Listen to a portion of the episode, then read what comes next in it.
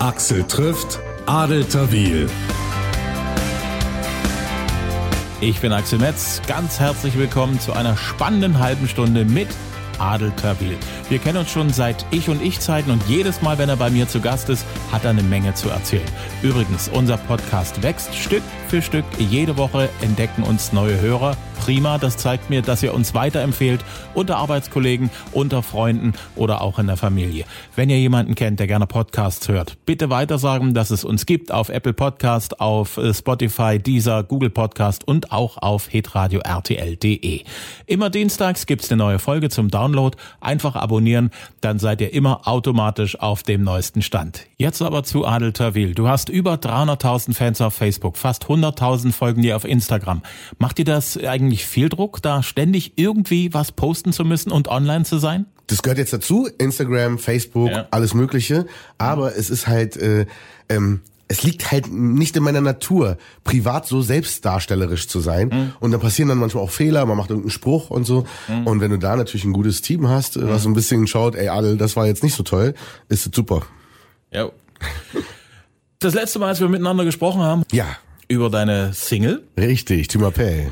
am Tag drauf habe ich dann gelesen, du bist Papa Ja. und du hast es bekannt gegeben, bevor irgendein Paparazzo dort irgendwie was Fast. Ähm, loslassen kann, ohne dass du dann sagst, ich erzähl's auf meine Art und Weise. Ja, also das Problem war, es gab schon einen Paparazzi, äh, der hat mich äh, wirklich in einer intimen Situation am Spielplatz mit äh, mit mit einem Kinderwagen. Das war ein ein äh, eines dieser Boulevardmagazine, ja, keine Zeitung, sondern so eine die die sind dann echt noch mal ein bisschen eine andere Nummer so ähm, und die waren so dreist, mich da abzuschießen und äh, ich habe das Foto, die haben das auch online veröffentlicht und daraufhin war ich dann natürlich gezwungen irgendwie zu sagen, ey, okay, ähm, das finde ich, das finde ich jetzt echt nicht cool, aber ähm, meinem Publikum will ich das dann wenigstens dann noch selber sagen können, ne? weil auf dem Album hört man es dann natürlich spätestens.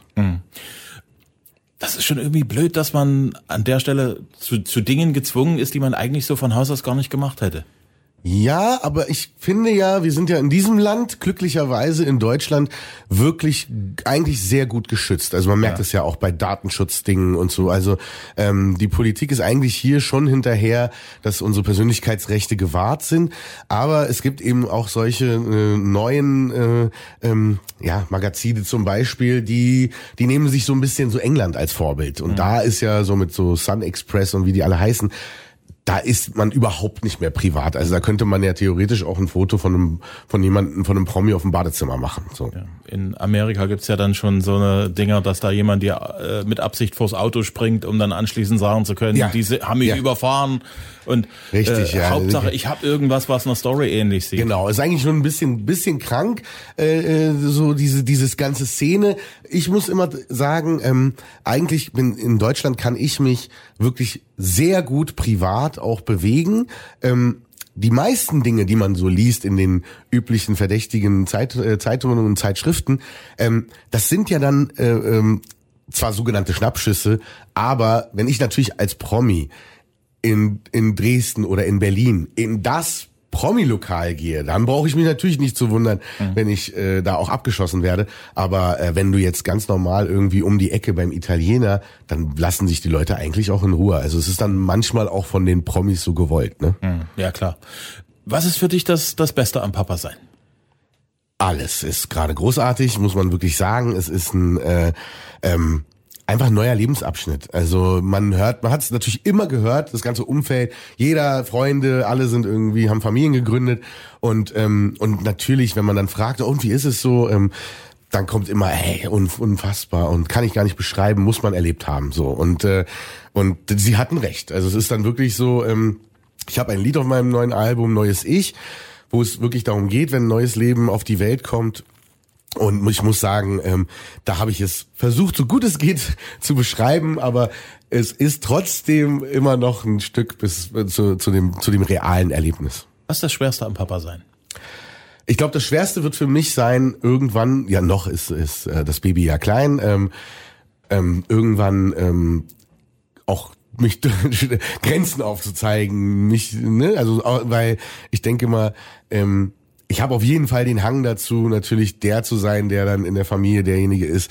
Ähm, weil mein Vater war auch übrigens immer so, ne, wenn Mama gesagt hat, äh, nein, und da gibt's ja, und du kriegst auch kein Geld mehr, du hast schon genug bekommen für den Monat, dann ist man zu Papa gerannt. Und wenn Papa, und Papa hat dann den Zwanziger immer noch mal rübergeschoben fürs Taxi oder für irgendwelche, für, für, fürs Ausgehen. Und das, äh, das kann sein, dass mir das auch passiert. Ich muss da äh, diszipliniert sein. Alles klar.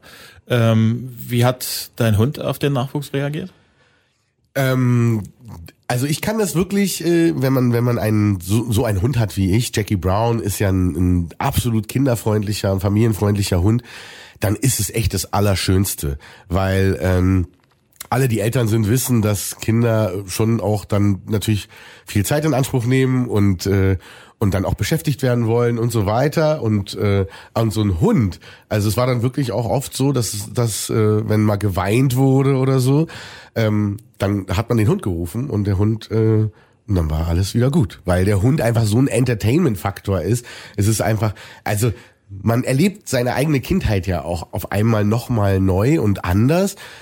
Und das muss man sich einfach vorstellen. Ich meine, da ist so ein kleiner Mensch und dann kommt da so ein so ein Riesen-Viech an, ne? also so ein, so ein Hund halt, sieht halt aus wie so ein absolutes Kuschelmonster und ähm, ja, das ist ja wunderbar. Also ich bin, ich hab ja, wir hatten keine äh, Haustiere als Kinder und äh, das bereue ich auf jeden Fall. Du hast das schon ganz kurz angesprochen, neues Ich. Ja. Du bist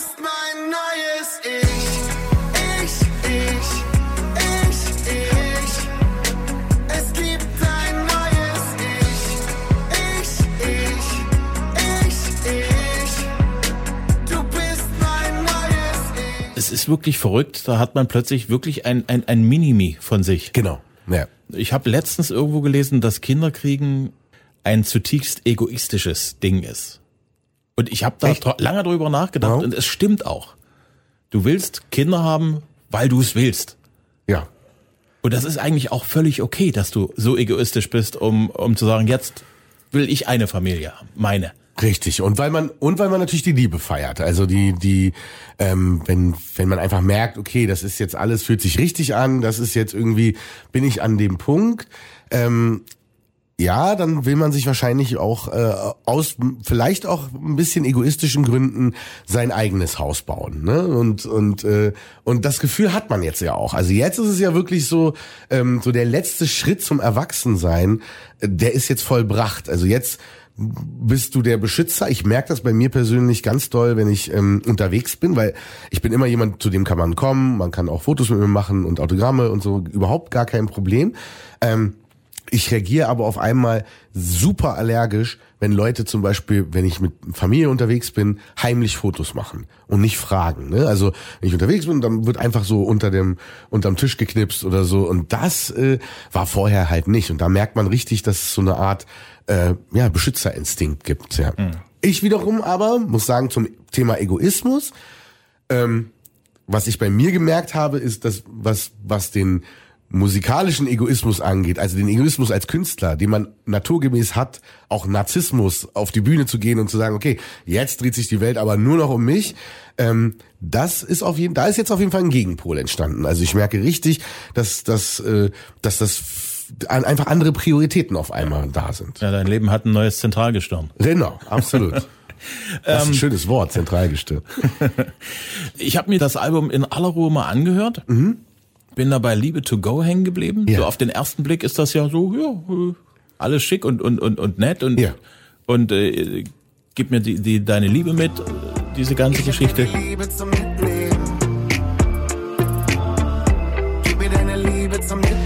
Kaffee bitte. To go, go. Ich hab keine Zeit, machen Sie das bitte. To go. Telefon. To go, go, go. Liebe. To go. Es gibt ja praktisch mittlerweile alles to go. Genau. Alles in deinem Leben ist to go. Richtig. Ähm, ist eigentlich keine gute Sache, wenn man alles sofort permanent zur Verfügung hat und äh, wenn es gerade nicht mehr gebraucht wird, auch beiseite gepackt werden kann. Ja, absolut. Also die Qualität ist auch eine andere. Also der Kaffee to go ist ja eigentlich ein Armutszeugnis, weil nur noch ein weiterer Beweis dafür, in was für einer schnelllebigen Zeit wir leben, dass wir uns einfach nicht die Zeit nehmen, den Kaffee kurz mal im Café zu trinken. Das ist, ähm, da gibt's ein gutes Beispiel in Wien zum Beispiel. Ja, die Österreicher in Wien, gerade in Wien, wo diese berühmten Kaffeehäuser sind, da sitzen die Leute noch und trinken ihren Kaffee. So und äh, und äh, Starbucks oder andere Filialen, äh, äh große Groß äh, ähm, Ketten sind da verpönt, ja, also noch viel mehr als hier bei uns in Deutschland und äh, und ich finde das eigentlich auch echt ein bisschen schade, dass man halt immer man ist immer hektisch unterwegs und das ist da, dafür steht dieses To Go. Hm. Und Liebe To Go ist eigentlich eine Sache, eigentlich geht das gar nicht. Richtig. Und ich habe auch, äh, weil irgendwo habe ich auch irgendwo beim Vorbereiten auch Tinder gelesen. Ja. Ist, ich habe das Gefühl, dass Tinder auch irgendwie ein Symptom dafür ist, dass die Liebe als zwischenmenschliche Erfahrung immer mehr auf der Strecke bleibt durch dieses To-Go-Denken. Ja, ähm, absolut. Hast du auch solche Sachen wie, wie, wie, wie so diese, diese permanente Verfügbarkeit, dieses Ich brauche alles jetzt sofort, ich habe keine Geduld mehr. Entweder ja. du kannst mir alles sofort geben. Äh, hat das da eine Rolle gespielt, als du die, den Titel gemacht hast? Ja, absolut. Also das, das hat alles in, äh, in diesen, ist alles in diesen Titel eingeflossen, weil ich einfach irgendwann äh, da stand, nachdem ich auch ein paar Dokus geschaut habe über zum Beispiel Japan, wo die Leute wirklich ähm, 12 bis 14 Stunden arbeiten, um dann in ihr, keine Ahnung, fünf, in ihre fünf Quadratmeter Wohnung zu gehen.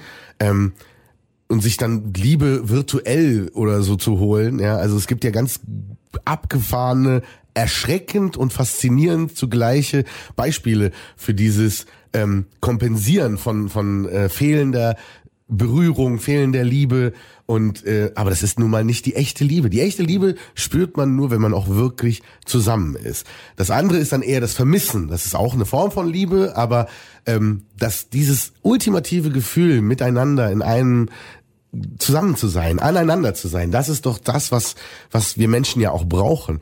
Und ich finde, ich habe da aber auch an so an so Karrieremenschen gedacht. Also Leute, die und ich war auch ein bisschen Teil davon. Ne? Also ähm, ich war zwar immer schon ein bisschen reflektiert und habe gesagt, ey, nee, warte mal, jetzt wird's ein bisschen zu viel. Aber natürlich, irgendwann ist man in diesem Hamsterrad und man macht und ah, natürlich, und dann das nächste Ziel und das muss ich noch erreichen und das muss ich und merkt gar nicht, dass am anderen Ende etwas vom Tisch fällt. Und, mhm. und wenn das die Liebe ist, dann ist es letztendlich, kannst du da sitzen und kannst, egal ob mit Geld oder Erfolg, Ruhm, die Liebe kannst du dir nicht kaufen. Mhm zu Kaching, ist das Wunderland für dich vor dem Ende momentan? Weil wir leben schon irgendwo in einem gewissen Wunderland. Wir laufen durch ein Wunderland,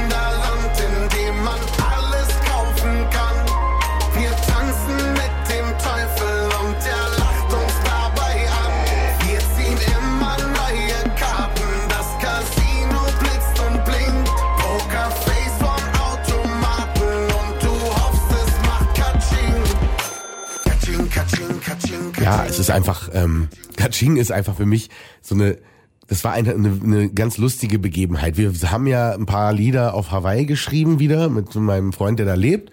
Und, ähm, und wenn man wirklich aus, aus einer Großstadt ähm, jetzt auf so eine hawaiianische Insel kommt, dann auch noch nicht da wo die großen Hotels, sondern sich, sich wirklich in den Dschungel da eine kleine Holzhütte mietet, dann merkt man, dass selbst der kleine Koffer, den man mitgebracht hat, da ist schon zu viel drin. Also das ist schon, du brauchst eigentlich brauchst du so gut wie gar nichts. Da gibt's auch keine großen Supermärkte. Da gibt's Mittwoch und Samstag einen Markt, Onkel Roberts Farmers Market.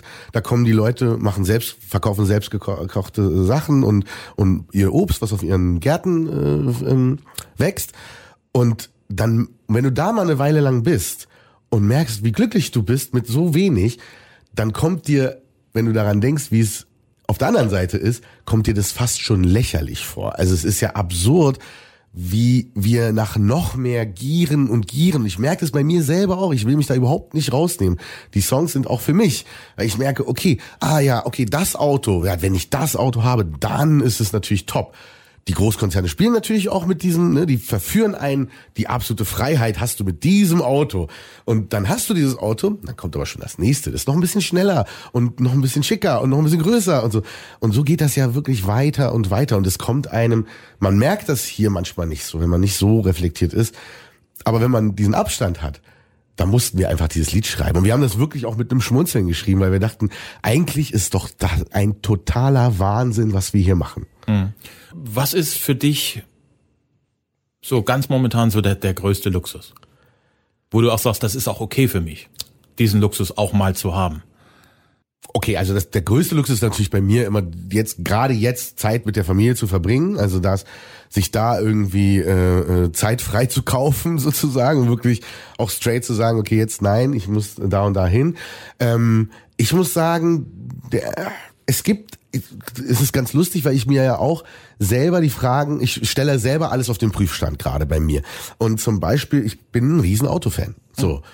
Aber ähm, ich muss halt sagen, in Berlin wir haben ein Auto. Ich habe sofort, als dann klar war, yeah, es wird äh, Zuwachs geben, äh, bin ich natürlich in den Laden und habe mir den schönen großen Wagen geholt, damit natürlich, ja, da muss ja der Kinderwagen rein, da muss ja alles, ne, muss natürlich passen. So, und jetzt sind wir natürlich, ich bin ja mitten in Berlin, ähm, und der Wagen steht da die ganze Zeit. Weil man kaum irgendwo hinfährt, weil es viel schöner ist, spazieren zu gehen mit dem Kind und dann in kleine Läden zu gehen und sich dort die Sachen zu kaufen, die man braucht. Alles ist in meinem Kiez ja verfügbar. Anders ist bei Leuten auf dem Land und so, da verstehe ich das. Aber jetzt stelle ich mir als Autofan wirklich die Frage, und die ist eigentlich auch schon entschieden, ähm, na gut, der Wagen muss eigentlich weg. Also das, den brauchen wir nicht. Es gibt andere Möglichkeiten. Aber das ist so ein Teil. Atombombe. Ja. Der Text könnte aus den 80ern sein. Ja. Da habe ich das so ähnlich auch schon. Richtig. Also da gab es dann auch schon mal so einen ganzen Sprung so eine Sachen. Genau. Das nächste, was mir eingefallen ist, war Dancing with Tears in My Eyes von Super. Ultravox. Richtig, Ich ja.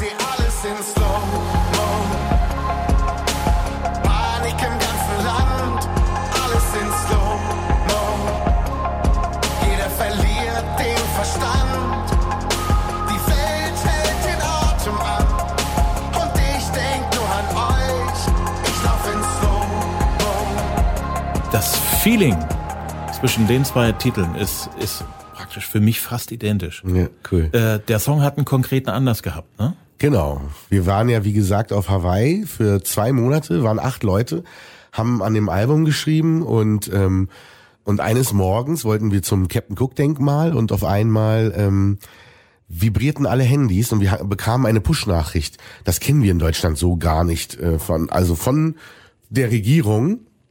Und da drin stand dann, wir müssen sofort Unterschlupf suchen. Es kommt ein Bomben, äh, äh, steht ein Bombenangriff auf die hawaiianischen Inseln bevor. Also jetzt, ähm, das ist keine Übung. Und dann haben wir das gesehen, waren erstmal schockiert natürlich und dachten so, was sollen wir jetzt damit anfangen? Ich habe dann eine Amerikanerin gefragt auf der Straße, weil ich dachte, vielleicht hat sie irgendwelche Infos, die wir nicht haben und kann was dazu sagen. Und sie sagte nur, ähm, Trump startet den dritten Weltkrieg.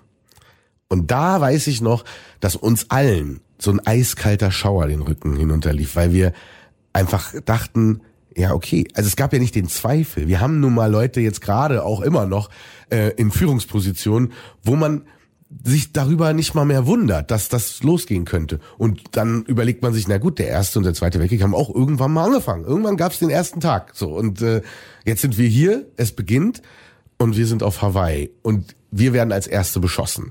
Und da dachten, also wir haben dann gemerkt, auf den Straßen war Panik, die Leute sind hin und her gerannt, äh, alle waren an den Handys, Menschen haben ihre Kinder in Gullis gesteckt, also es war dann wirklich echt dramatisch und dann sind wir, ähm, wir haben versucht, so mit Witzen unsere Panik in Schach zu halten. Man hat es auch in den Augen gesehen, bei uns allen. Manche haben ihre Familien angerufen und so. Also wir waren so, ich war erstaunlich ruhig, aber trotzdem gab es so eine ganz innere, ja, so eine, so eine Unruhe, so eine, so eine Panik. Aber, ähm, aber, äh, na gut, aber wir haben dann überlegt, gehen wir jetzt runter äh, an, an den Strand, gehen wir hoch auf den Berg, wo ist es sicherer? Und da hat einer nur gesagt, ey, wenn, wenn es eine Atombombe ist, dann war's das eh. Also so egal, wo wir hingehen. Und ähm, wir sind dann zum Sheriff, der Sheriff hatte zu, da war niemand. Und äh, im Krankenhaus äh, haben wir dann auch nochmal nachgefragt. Die wussten auch nicht so richtig Bescheid. Und nach 38 Minuten war es dann endgültig klar, dass es nur ein Fehlalarm war. Aber was das so ausgelöst hat in einem, das war schon wirklich erschreckend und hat mich eben auch an diese 80er erinnert, wo ja auch diese, dieser, durch den Kalten Krieg und so diese atomare Gefahr, diese Kriegsgefahr so präsent war, dass die Musiker da äh, Songs drüber gemacht haben. Und wir sind dann an dem Tag, direkt morgens, sind wir dann ins Haus, haben direkt eine Flasche aufgemacht, haben aufs Leben angestoßen und haben dieses Lied geschrieben. Deine Wälder schauen mich an, tun so, als wenn nichts gewesen wäre. Wie oft schrieb ich schon meinen Namen in den Sand und stand an deinem Meer. Und ich fahre durch die Nacht der Autobahn am Fluss entlang, vorbei an der Fabrik, in der schon mein Vater Arbeit fand. Wohin soll ich gehen? Wenn du doch mein Zuhause bist, sag mir, wohin soll ich gehen? Du bist ein Riesenteil von meinem Ich. Der Wind hat sich gedreht und durch die Stadt gefegt. Frag mich, wohin er weht, ist es für mich zu spät?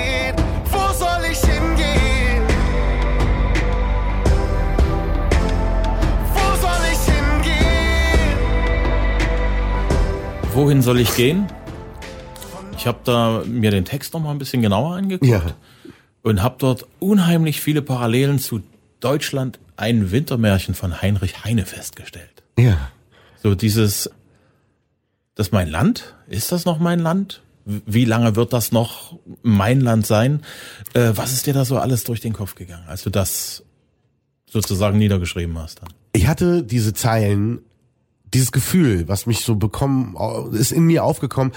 Je mehr ich natürlich so Berichte gesehen habe, je mehr Interviews ich gesehen habe, wo Menschen sich hinstellen und sagen irgendwie, ja, du bist, äh, ja klar, du bist in Deutschland geboren, äh, du bist äh, in Berlin geboren, aber guck dich doch an, ähm, das ist kein richtiger Deutscher, du bist nur auf dem Papier Deutscher. Und und dann hatte ich wirklich so eine so eine tiefe Verletzung auch. Also ich habe das richtig gespürt als als Verletzung und habe gedacht, wohin soll ich denn gehen? Also ich war ich war dann auch so, ich wollte jetzt auch nicht mit dem Zeigefinger sagen, ey, ihr habt doch alle keine Ahnung und ihr, ihr seid irgendwie dummes Pack, sondern ähm, ich wollte wirklich auf diese Menschen zugehen und sagen, ich liebe dieses Land. Also sag du mir jetzt, wohin soll ich denn gehen? Weil ich, ähm, ich bin doch hier zu Hause. Und, äh, und diese Zeilen waren immer in meinem Kopf und dann wollte ich einfach ein, ein Lied für Deutschland, für mein Heimatland schreiben, in meiner Sprache, so wie es ein Adel Tawil machen würde, ja. Und, äh, und, ähm, und dann haben wir uns da rangesetzt und, äh, und da kam natürlich viel hoch. Also man hat dann richtig gemerkt, okay, ähm, das ist, äh, es ist schon ein Thema, was, äh, was so tief drin, also und auch eine tiefe Verletzung und ähm, weil ich einfach der Meinung bin, jeder spürt, dass sich, dass sich das alles gerade ändert, ein bisschen. Der Ton wird rauer, der Wind dreht sich ein wenig, ja und ähm, und ich habe halt die Erfahrung gemacht. Ich habe noch nie eine schwere Fremdenfeindlichkeit mir gegenüber erlebt. Und ich mache jetzt seit über 20 Jahren Musik. Ich kenne dieses Land ja wirklich gut. Ich war im Norden, im Süden, noch von Ost nach West ähm, überall aufgetreten. Ich bin immer willkommen und der Großteil und oder also eigentlich fast alle Menschen ähm, sind mir freundlich gesonnen und ähm, und deswegen ist dieser Eindruck, den man hat von diesen wenigen, die sehr laut sind, auch im Internet sehr laut sind, ein auch ist ein völlig falscher. Das ist nicht, das ist nicht Deutschland. Deutschland äh, habe ich ganz anders kennengelernt und das wollte ich mit diesem Lied einfach einmal so für mich gerade rücken, für die Leute gerade rücken, auch Haltung zeigen und ähm, und auch wirklich dieses Bild, was wir ins Ausland abgeben, gerade ähm, das ist nicht äh, äh, das Bild, was was was realistisch ist, was wirklich ist. Was mich ja sehr, sehr beschäftigt in den letzten Jahren ist, die Welt ist nie schwarz oder weiß. Es gibt immer unheimlich viele Grautöne, ja. Grautöne dazwischen. Klar. Es ist, äh, es gibt kaum ein Problem auf diesem Planeten, das nicht furchtbar komplex ist. Ja. Und ähm, dieses Zugestehen, dass jemand anders eine andere Meinung hat, Ja. die ich unter Umständen überhaupt nicht teile, wo ich sage, nee, das ist alles das, wofür ich nicht stehe. Genau. Ähm, ich muss den anderen doch aber zumindestens in Ruhe lassen können. Ja. Und das ist etwas, was mir äh, irgendwie total, also ich habe auch das Gefühl, das geht so rasant verloren. Ja. Und zwar auf allen möglichen Seiten. Also du Natürlich. bist anderer Meinung als ich. Können wir nicht mehr miteinander äh, vernünftig umgehen. Ja, oder der andere ist vogelfrei in dem Ja. Moment. Also es ist dann eben, es ist, ja, das ist das Traurige. Also es ist halt eben, das hat eine Dramatik und eine, eine Schärfe bekommen, ähm, auch die Diskussion, auch selbst die politische Diskussion. Und das sollte ja immer eigentlich auch die vorbildlichere Diskussion sein, weil daran orientieren wir uns als Gesellschaft. Ja.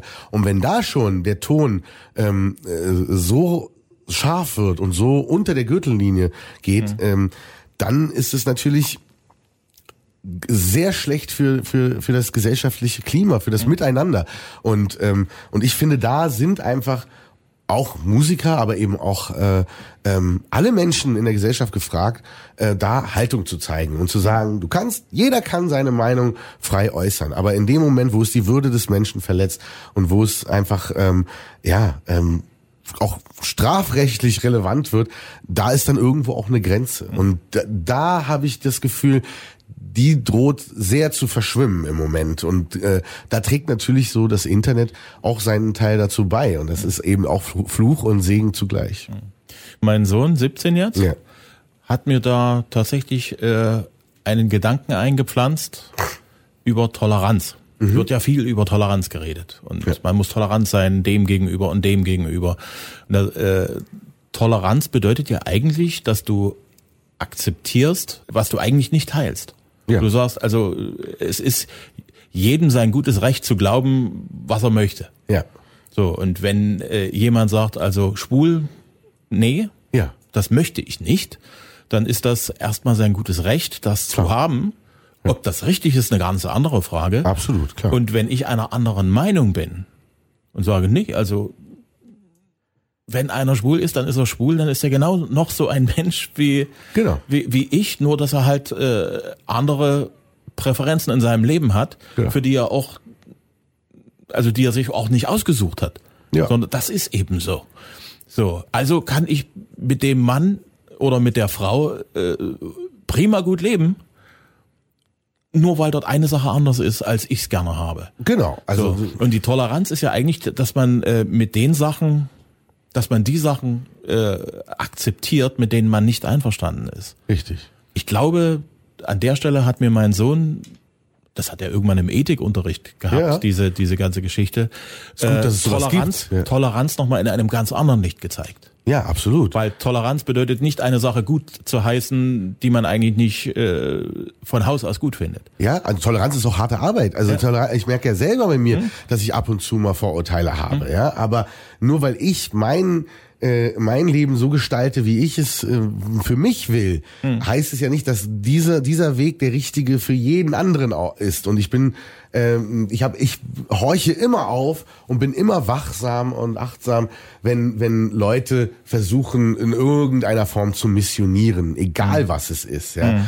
Und äh, ich finde, jeder kann. Es gibt so Bereiche, genau das, äh, an was ich glaube, wen ich liebe ähm, was ich esse, trinke, äh, was ich zu Hause, das ist Privatsache. Das ist einfach absolut mein Bereich. Und das kann jetzt der neben mir gut oder schlecht finden, ja, aber zur Toleranz gehört eben auch, dass auch das zu akzeptieren, dass der andere eben auch anders ist. Und Ja. äh, und das dazu gehört aber auch schon Arbeit, auch Mut ab und an, dafür dann auch einzustehen ja, und zu sagen, ey nein, das meinte ich auch mit, mit da sind wir alle gefragt. Dass Ja. wenn man zum Beispiel ja auch sieht, wenn man Intoleranz äh, oder oder irgendeine Aktion auf der Straße zum Beispiel beobachtet, da dann auch einzugreifen und zu sagen, das finde ich jetzt nicht okay, wie sie die, die, äh, die Frau oder den Mann behandelt haben, zum Beispiel. Ja, und äh, ähm, ich glaube, das ist so ein so ein so dieser gemeinschaftliche Gedanke. Und ich finde jetzt gerade mit Fridays for Future die Kids, das finde ich halt schon was, was äh, wo man merkt, okay,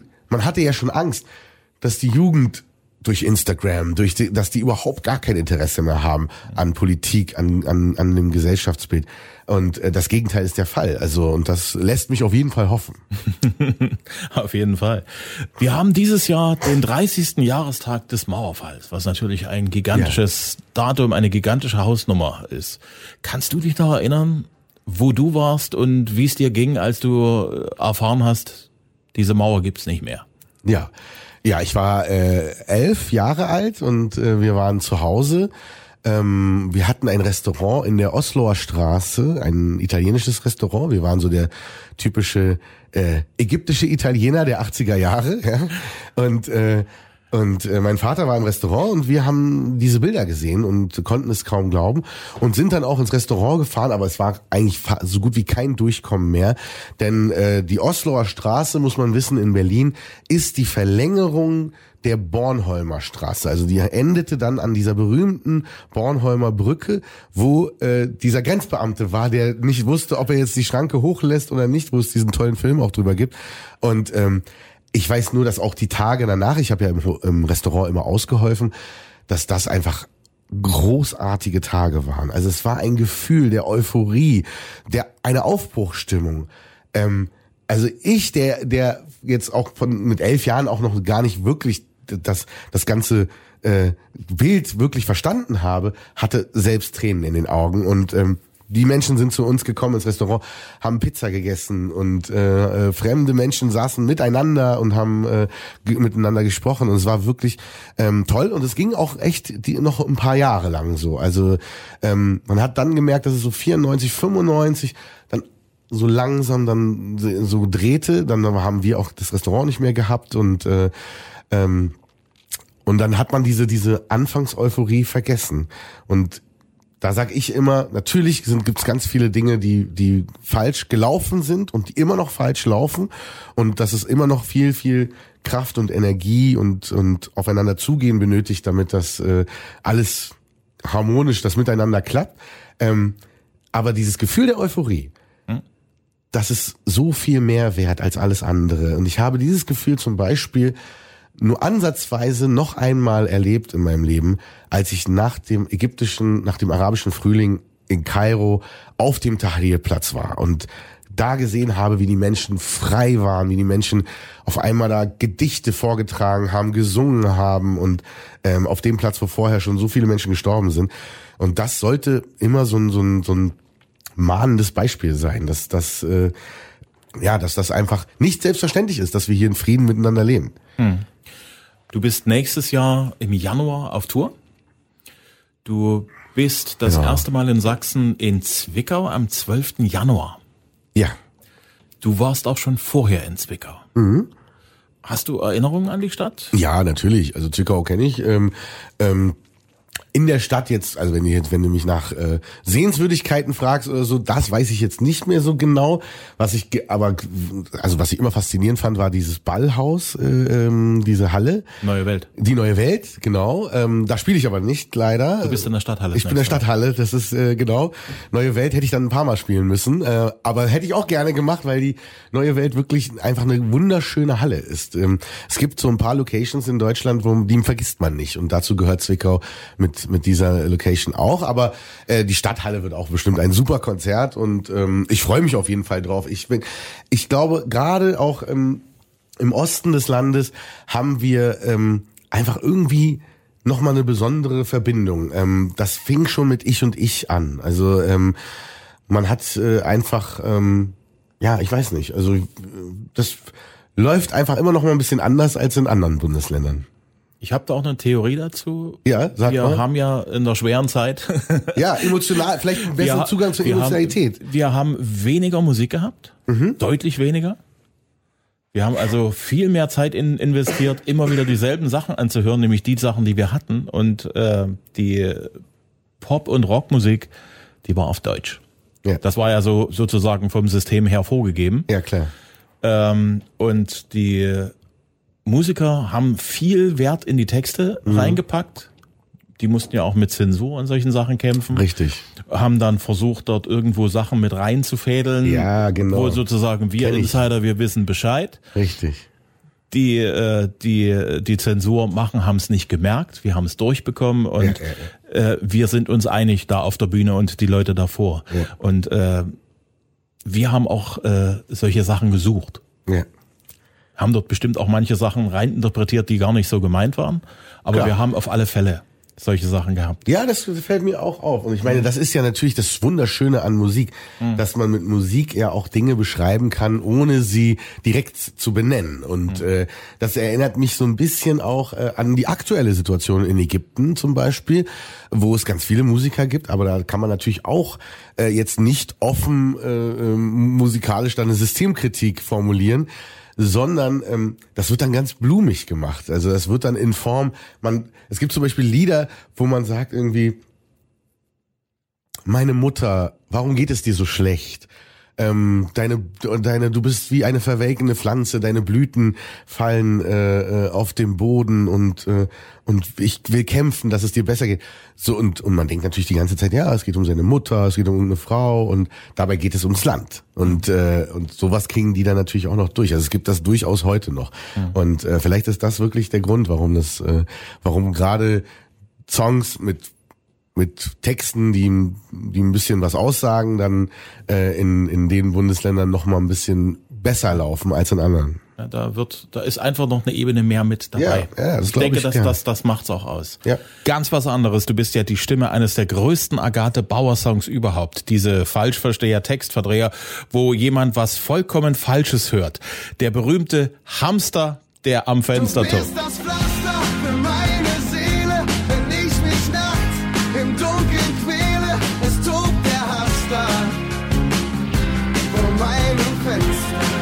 Der Hamster. Mann, Mann, Mann. Da regt sich Annette heute noch drüber auf.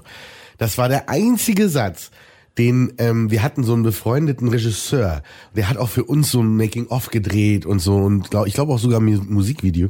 Und äh, und der hat das am Küchentisch einfach so reingeworfen. Ey, da kannst du doch einfach machen, da tobt der Hass da vor meinem Fenster. Das reimt sich doch auch. Und das ist so untypisch Annette, so eine Form von Reim.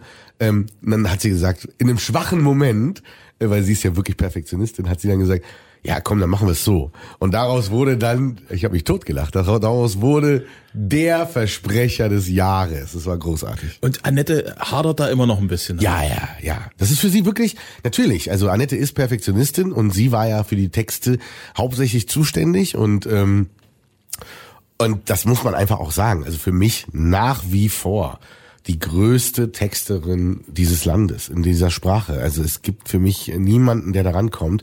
Und äh, weil es eben so durchdacht ist. Also und wir, also ich, ich alleine sowieso nicht, also wenn dann mit meinen Leuten, wir sitzen an Texten wirklich lange, lange, lange und versuchen uns das immer als leuchtendes Beispiel zu nehmen. Aber äh, und dass dann so ein Fehler passiert der dann auch noch nicht mal von ihr kam. Also das muss man ihr zugute halten. Sie kam nicht auf diese Idee. Ähm, das ist für sie aber schwer zu ertragen, immer noch. Adel Tawil kommt mit seinem aktuellen Album auf Tour, unter anderem am 12. Januar nach Zwickau, am 21. Januar nach Leipzig und am 19. Juni zum Open Air in Dresden. Alle Tourdaten und News gibt's auf adel-tawil.de. Und als nächstes Axel trifft Silbermond auf Apple Podcast, auf Spotify, auf Deezer, Google Podcast und hitradio rtl.de. Immer Dienstag steht eine neue Folge zum Download bereit. Bitte abonnieren. Wenn es euch gefällt, bitte auch bewerten. Gerne auch Kommentare schreiben. Feedback ist ja wichtig, damit wir besser werden. Ja, und weitersagen. Vielen Dank. Bis zum nächsten Mal.